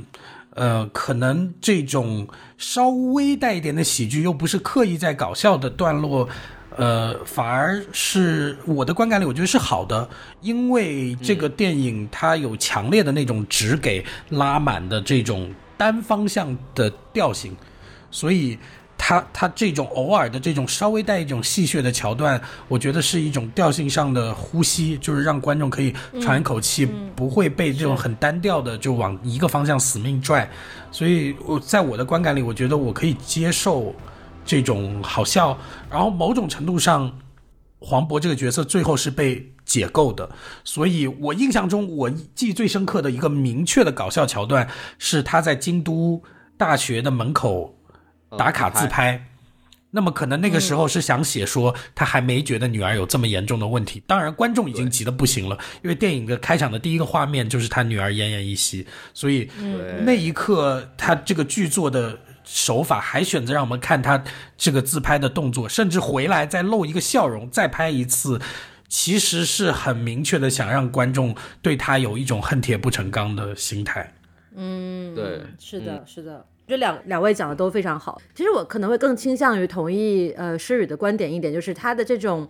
呃，我们姑且称之为松弛感的 表演。啥玩意儿？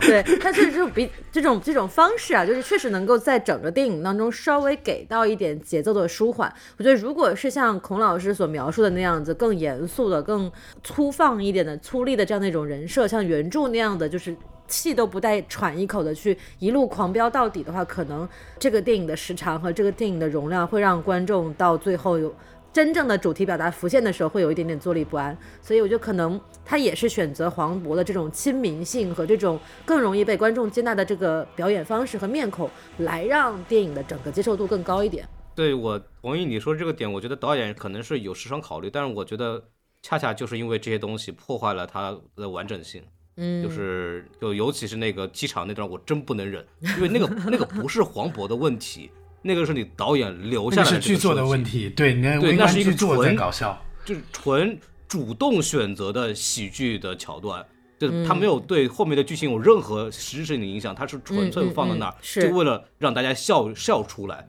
任何一点想让我想笑的感觉，对于这部电影来说都是有罪的。对，就这是这是我的感受，这是我的一个感受。就是其实应该更像像黄海似的那种感觉，对吧？对，就是你你既然要拉满，你就把它拉爆，拉到好好把我们沉溺在里面。嗯，对，我是这种感觉。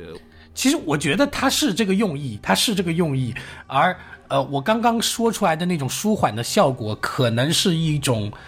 意外。你你理解我意思？就我感觉导演在 多方面，导演在多方面其实是想给的很极致的。这个电影在很多地方配合着这种怒、这个愤怒的主题是只给的，从手法到情节，很多地方都是选择只给。甚至这个电影每很多场与场之间是不给转场镜头的，是直接就是到下一场，直接就到下一场的。就就这个地方就让我产生很多疑惑，就是我不知道这个地方它到底是后期剪辑处理过的，还是说它本身原本就是想用这样的节奏去处。处理，因为有很多这种呃渐渐黑渐显的这样的这种非常直白的简单的这种剪辑方式。对我感觉那个应该应该是被要求处理的，然后他索性就用了一种艺术性的表达来去解决这个问题。嗯，对，刚刚刚我们这个这部电影的一个特点，大家也发现了，就是基本上聊着聊着，然后就开始这个说缺点，对吧？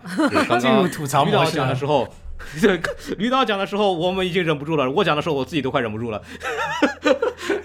对，就是当然说回来，就是我觉得就回归到这个片子，我我们为什么说统一愿意给他一个及格以上的分数？我觉得他还是在一些最核心的表达部分还是很清晰的，就是那一块儿，说实话，呃，安全屋的那一块儿是真的是有惊到我的。就如果说前面的部分，呃，都会因为各种各样原因会会去让你摇摆不定，或者会让你困惑，甚至会让你笑。但等到那一部分出来的时候，最后岛津这个警察，哎，给大家先说一下啊，就是很多人会疑惑为什么岛津这个人，甚至很多人不知道他叫岛津吧，就是 为什么这个警察中文这么好，然后中文这么好的时候还偶尔还还还有两句日语，对吧？因为岛津这个警察的这个前史呢，他在小说里边的介绍是他谈了一个东北女朋友，然后他也就东北是中国东北的女朋友，然后所以他中文是会说的女朋友，嗯，对，所以他他是会说中文的。而且他是因为这个原因，所以挺讨厌中国人的。但是因为他会说中文，被上司来指派过来去来应付老金啊，所以有这么一个人物，给大家先说一下。对，然后就说到这儿，就是那我那个岛金最后边就找到老金，就是揭示整个这个故事的那个底，就是到底是这个女孩怎么死的时候，就那一段那个安全屋那一段那个彩蛋，也不是彩就就是彩蛋之前那段安全屋的那个部分。是确实有惊到我的，就是关于说他的这个这个孩子到底有没有主动拨打给父亲，然后直到那个老金去摸就去那个陌陌上面去看到那个安全屋的那个 post 那个发的那个帖子，然后对比下来知道，要原来当时那个女儿她在在衣柜里等死的时候是有多么的害怕和无助，是有多么的这种绝望，就是那一段东西确实是很打动我，而且这一段是纯原创。就非常的厉害，我我是觉得，呃，非常的不错的，而且到结尾那一段，就是关于这个爱的表达，就是这个爱和那个喜欢那个部分那个表达，一下子把整个片子的这个这个核心点点的非常的透，就是他这个爱，他的就这个女孩，包括这个李苗苗他们受到的这个所谓的爱，它不是一个双向的东西啊，所以才造成了他们这个一些种种的行为，我觉得这个部分。从剧作上真的是非常有利，有惊艳到我的。对，然后有由由此啊，也让后面的彩蛋变得非常的可笑。就是后面那个，后面同样再拍了一遍这个黄渤从外面打鱼回来，对吧？那个那个女儿这个在躲在那个橱柜里边，然后这个后面的彩蛋是黄渤对他这个迎着阳光，黄渤对他灿烂的微笑。对，我觉得我觉得这个彩蛋非常的没有必要。我觉得如果就停在他说这个喜欢是单向的，爱是双向的这一点的话，就非常的有利的一个结尾。那么我们都知道，就是这个这个一个一这个一定是个导演的有意讽刺审查机构，你知道吗？他就他用同样的手法再拍了一遍，拍了一个不同的，就愣就我就告诉你，这个部分是我被迫拍的，就 就是就是给告诉大家这一点。他在出那段的时候，全场笑了。这是第一个笑点，第二个笑点是后面那个出字幕那块儿啊，老金后来用那个机器创办了什么儿童心理咨询，关爱你们那场有笑吗？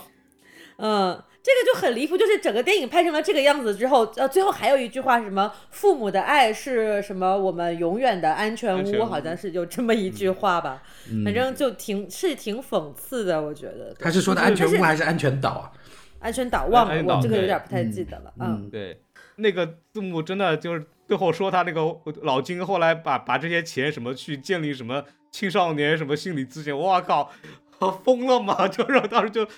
什么玩意儿？对，那是一个特别有意思的笑点，就是啊，还挺有意思的。就我说到这儿，其实我就想把这个优点部分表达一下。就说到这儿，我们就可以去聊聊这个。就我们之前都聊了很多电影的细节嘛，有很多吐槽什么的，就是我们可以最后再聊聊回顾一下整个电影的一些表达的东西。可以可以，但是在回顾这个主题之前，我就最后啊，真的就一点点，就一句话，呃，再补充一下刚刚孔老师说的那个优点的那个部分，就是最后这关于衣橱的安全屋的表达，就是在那个地方我有一个镜头，我觉得。印象非常深刻，就是老金把那个他曾经的旧衣橱用锁撬开，打开那个柜门的时候，发现柜子里面有很多女儿画的太阳，那个镜头拍的非常像开关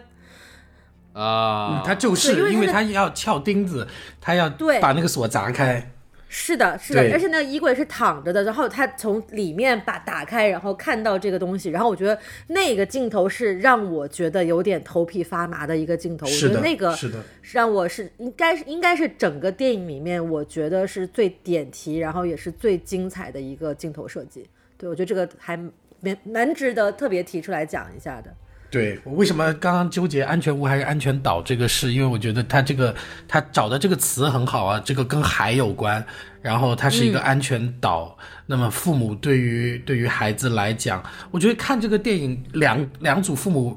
对应下来，有时候我也觉得，呃，做父母真的也很难，因为在在黄渤的这个这个在老金的这个故事里面，孩子没有父母没有给孩子一个安全的岛。所以孩子只能躲到壁橱里，把一片黑暗当做安全。呃，而在李苗苗的故事里面，周迅这个景兰这个母亲给了孩子一个极安全的岛，而这片岛甚至会追着你跑。呃，可是这样的一个安全岛又又把这个孩子给彻底的给给害了。嗯，所以我觉得这组对比关系也让我觉得很很有趣。你不给他安全岛，他会有问题；你给他安全岛，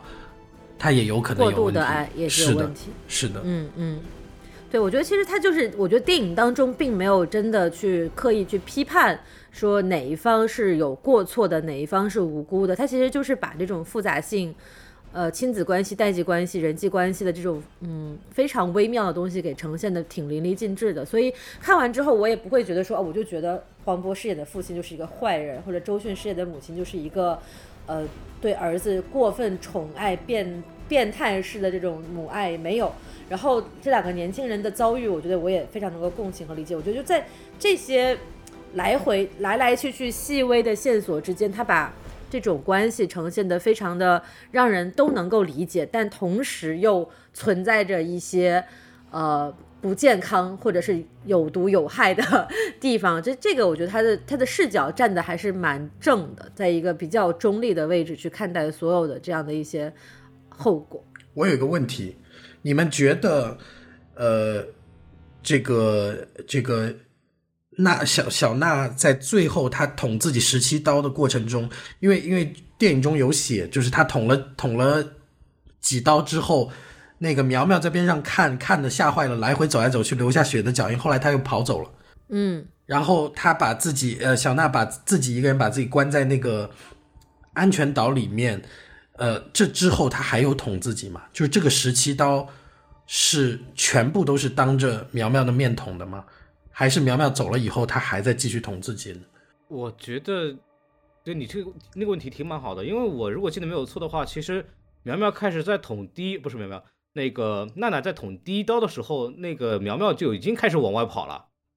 对我们看蒙太奇的时候，他只捅了一刀他就走了，但是呢，在旁白的交代里面，那个警官又说他留下了很多血脚印，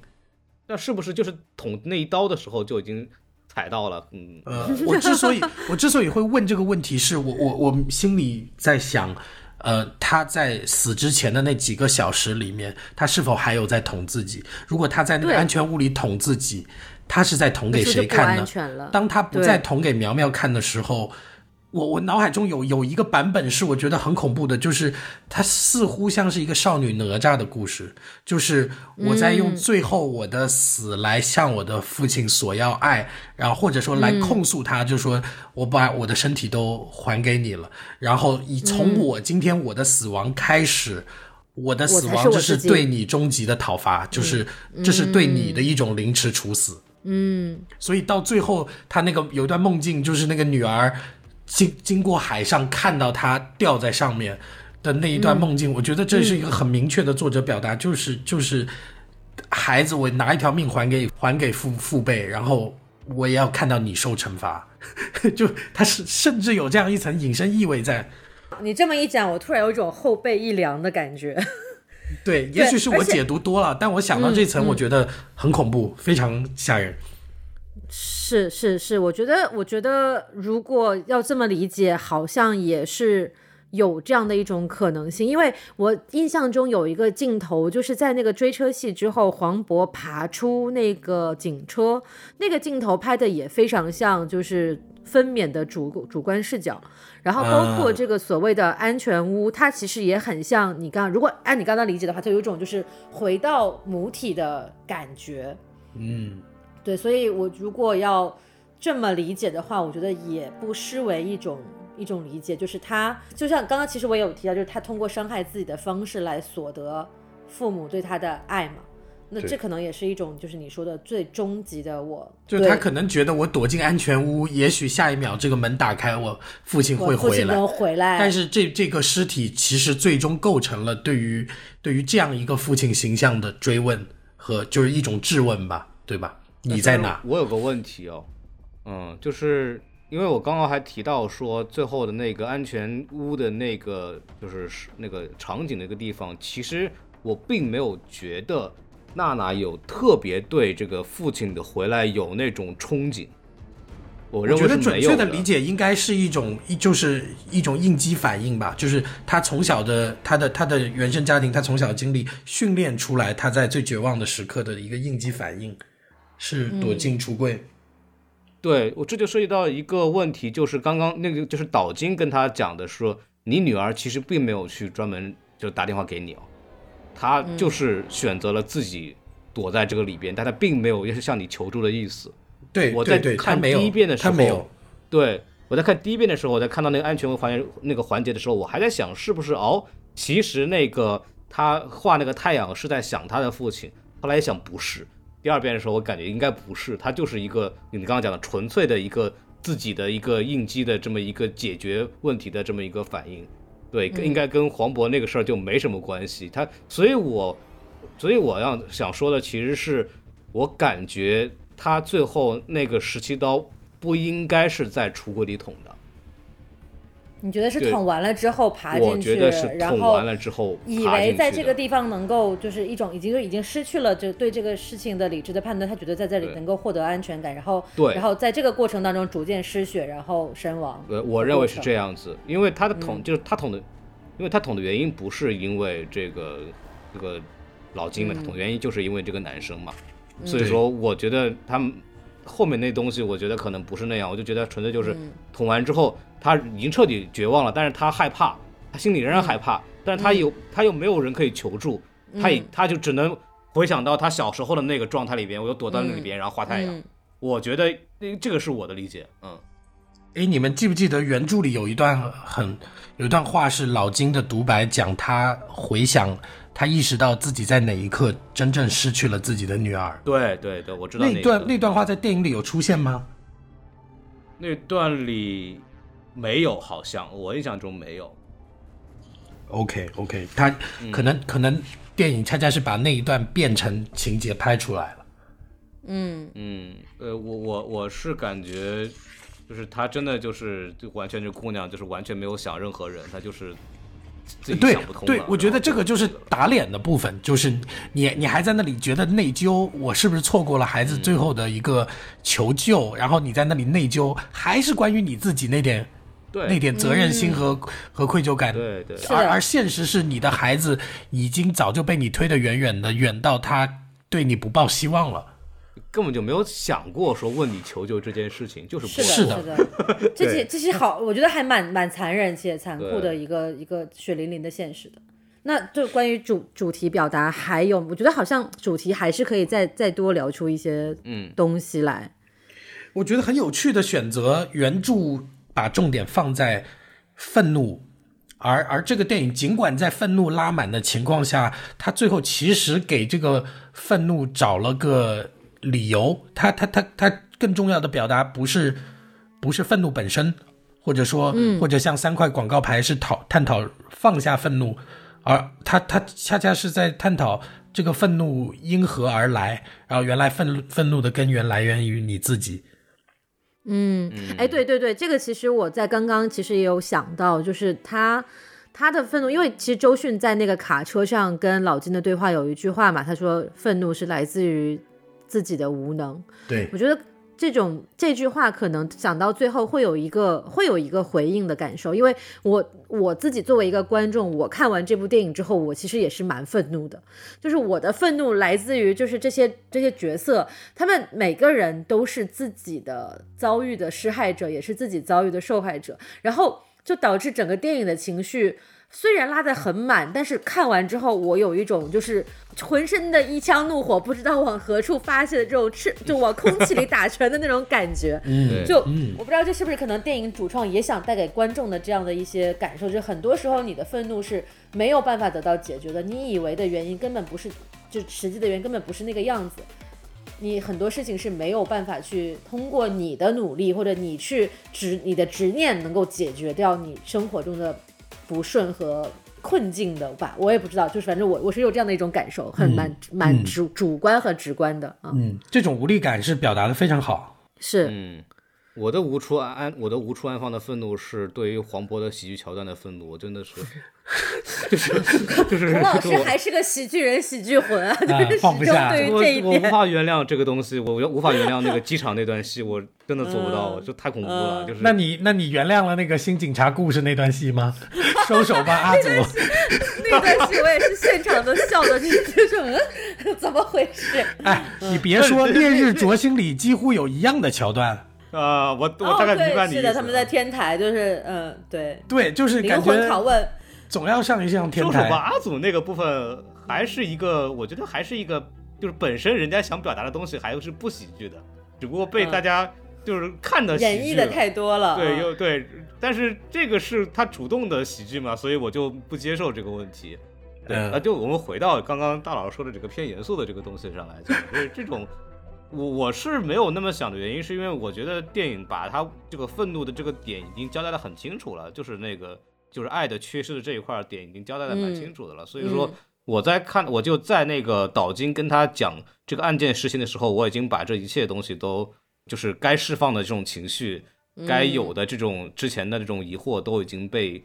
解决掉了。我的很多的这种有劲儿没处使，是一些还是我们刚刚提提到的一些剧情上的一些设计问题，比方说李烈这个角色，这个莫名其妙被独白之后被破防了，对吧？就是之前也没有太讲李烈跟这个孩子之间有什么样的关系，原著里边是交代的很明白的。李烈这个人的性性格什么样子，为什么李妹妹会这个样子，他其实原著通过李烈的性格就已经很好的写出来，但是这个电影里没有嘛？对，包括景兰莫名其妙对老金的这种挑衅式的对抗，就也也是看的时候很憋屈，就你不知道这个劲儿哪来的，你知道吗？就是就就是这个电影成也在张力，坏也在张力。坏的张力在于说，它有些张力是莫名其妙奇妙出现的，你并不知道平地起张力，对它并你并不知道这个东西从哪儿来，然后所以它也没地儿去，然后它就就过去了，对，然后这个部分是我看完之后电影就是那种有劲儿使不出的那个困惑的来源，对，嗯，那诗雨呢？诗雨有没有有没有类似的感受？我倒没有这种强烈的这种。我我无力感吧，我我觉得，因为他那个结局给的这个答案让人很满意，然后安全岛的出现，以及我们看到这个娜娜这个女孩，当老师向她解释了喜欢跟爱的差距以后，她竟然成为了一个没有办法以爱造句的人的时候，呃，我觉得那一刻导演其实给了答案，所以因为这个答案的出现呢，我我就我就获得满足了，所以我我。反而，呃，我没觉得他在塑造那种求而不得的无力感。嗯，当然，我觉得他这种无能狂怒是被放在剧作当中用来去消解男性权威，呃，消解这种爹味形象。我觉得是是很好的，因为确实是生活里面，尤其是那种呃拼命的去维持这种男性尊严的这种。这种时刻和这种人物，他他实际上每个人的现实里都有这种无无能狂怒的时刻。他被周迅这样一个角色，一个女性角色，很准确的点出来，我觉得是是是挺好的，也也也很准吧。就这个部分反而不是他真正想表达的，只是对黄渤这个角色的一个处理。我觉得是这个是在这个地方。我来我修正一下，其实他最后是那个爱是造句的，那个最后的那句话是爱是不存在的。啊，对对对对，其实是很揪心的。是这样子他他最后确实说了，对，爱不存在。对，我以为他是一个就是喃喃自语的那种，就是说，哦哦，爱爱是不存在的。原来原来他是真的用这个东西来造了一个句嘛，就他表他也是喃喃自语，但是他就是这是他最后用爱唯一能够想到的那句话，就是爱是不存在的。我觉得应该是差不多的意思，就是因为他他绞尽脑汁想不到能造的句子，所以最终他得出来的那个句子就是爱不存在。对，就是还挺挺揪人的，我觉得这个部分落的还挺好的。是，嗯，这个台词确实很点题，关于关于这个单方面的爱和和双方面的喜欢和爱的区别。父父亲也，你你单方面的爱是不是就真的是爱？嗯，这个是挺很很明确的表意吧？我觉得。嗯，确实，就我们聊到这儿，其实我就是这个电这个电影是这样的，就是它的表意非常的明确，它不需要什么。什么深度解读，就就是他谜底在明面上，那个曹保平和他的主创团队就生怕我们看不懂，对，然后就已经把该让我们理解的东西已经全够一股脑的特别明白的写出来了，并且确实是用他的就是影像的表达能力，确实是展现出了一个叫什么导演技法万花筒。对吧？就是用那种，就用尽量显性的方法给大家表达出来。然后，但是里边确实因为他在市场上的一些判断，包括呃一些莫名其妙的原因吧，就是可能是审查也好，它造成了一些就是一些张力的，就是一些外溢的张力无从释放，然后也不知道从哪儿来。这也是大家看完这个电影后，我们几个人统一的这么一个观感。然后总的来说，回到这个。就是说这个电影呢，还是说，哎，可以看一看，并且这个这种张力、这种技法的呈现、这种力道，确实在中国的这个过往的这个电影里边极少能够去看到的啊，所以说还是一个值得鼓励的一部电影吧。对，然后说到这儿，我们这个节目也就可以说差不多了啊，该聊都聊了。对，然后我们就是，呃，非常感谢大家的时间，然后在我们结束节目结束前呢，还是要说一下我们的这个微信公众号啊。啊，S M F M 二零一六，啊，S M F M 二零一六，然后同时也非常感谢诗雨老师跟我们在这儿一块聊了这个两个多小时的时间啊，就是提提供了非常多这个很多呃新鲜的且专业的观点啊。对，我们谢谢邀请，我也觉得非常的开心。对，然后那大大家如果这个喜欢我们节目呢，欢迎这个打赏、订阅、评论、转发啊、点赞啊，这些免费的东西都可以帮助我们很多。对吧？今天我还这个在那个播客活动上面，那个 CPA 奖上跟这个金花老师还聊来着呢。就是金花老师说，我们是一个二零一六年一月份成立的电台，然后我说我们是个二零一六年二月份成立的电台，对吧？这个 影响力这个不可同日而语，对吧？就是希望大家如果喜欢我们节目的话啊，欢迎大家这个帮我们多多宣多多宣传啊。这个做影视播客就不挣钱，对吧？但是我们要努力挣扎一下。对，然后我们这个感谢李诗雨，然后也希望哎，我们祝愿李李老师啊，这个努力去拍一部院线长片啊，我们我们等着在节目里吐槽你，好吧？早日进入什么一元大导这个 行列是吧？早日可以早日有一天加入被吐槽的行列。嗯，可以可以，期待了，期待值拉满了啊！好，嗯，然后我们今天就这样，感谢大家时间，拜拜，拜拜。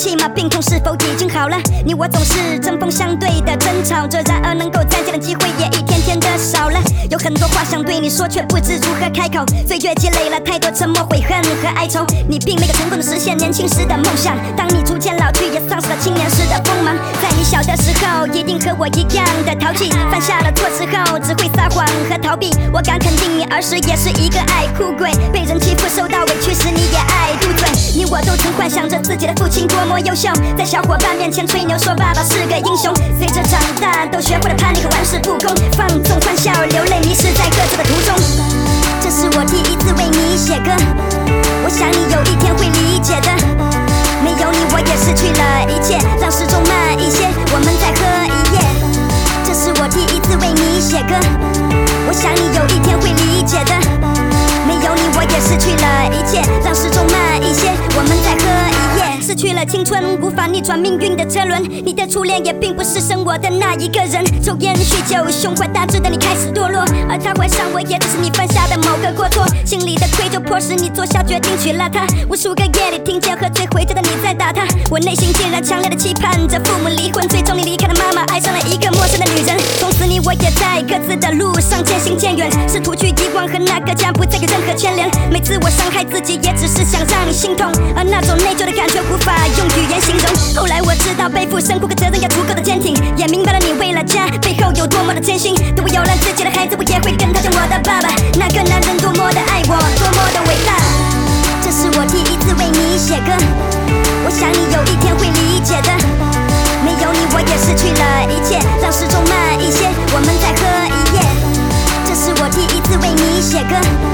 我想你有一天会理解的。失去了一切，让时钟慢一些，我们再喝。你穿军装的照片在我心目中是最帅的。退伍那天和战友们告别是如此悲哀的。喜欢意味着你听你讲部队的故事，那时刻我们是这世上最幸福的父子。在我面前你从来都是不甘示弱的，即便跌倒了也绝不承认自己是弱者。为了我的学业和前途，你操透了心，也曾因为我离家出走而伤透了心。没有拿到你期望的成绩，对不起是我不争气。但当你打我时，可曾想过我有多恨你？也许你永远不会原谅我当初的任性。我想感谢你给了了我这一次生命。那些夜里我点燃香烟，任由我缭绕房间，独自喝着酒，假装你就坐在我对面。这些年来只想做出的成绩，让你看着，无论走了多远，你我的血缘是剪不断的。嗯，这是我第一次为你写歌，我想你有一天会理解的。没有你，我也失去了一切，让时钟慢一些，我们再喝一夜。这是我第一次为你写歌，我想你有一天会理解的。有你，我也失去了一切，让时钟慢一些，我们再喝一夜。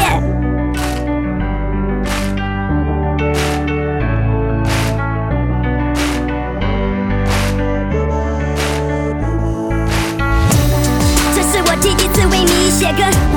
我想你有一天会理解的。没有你，我也失去了一切。让时钟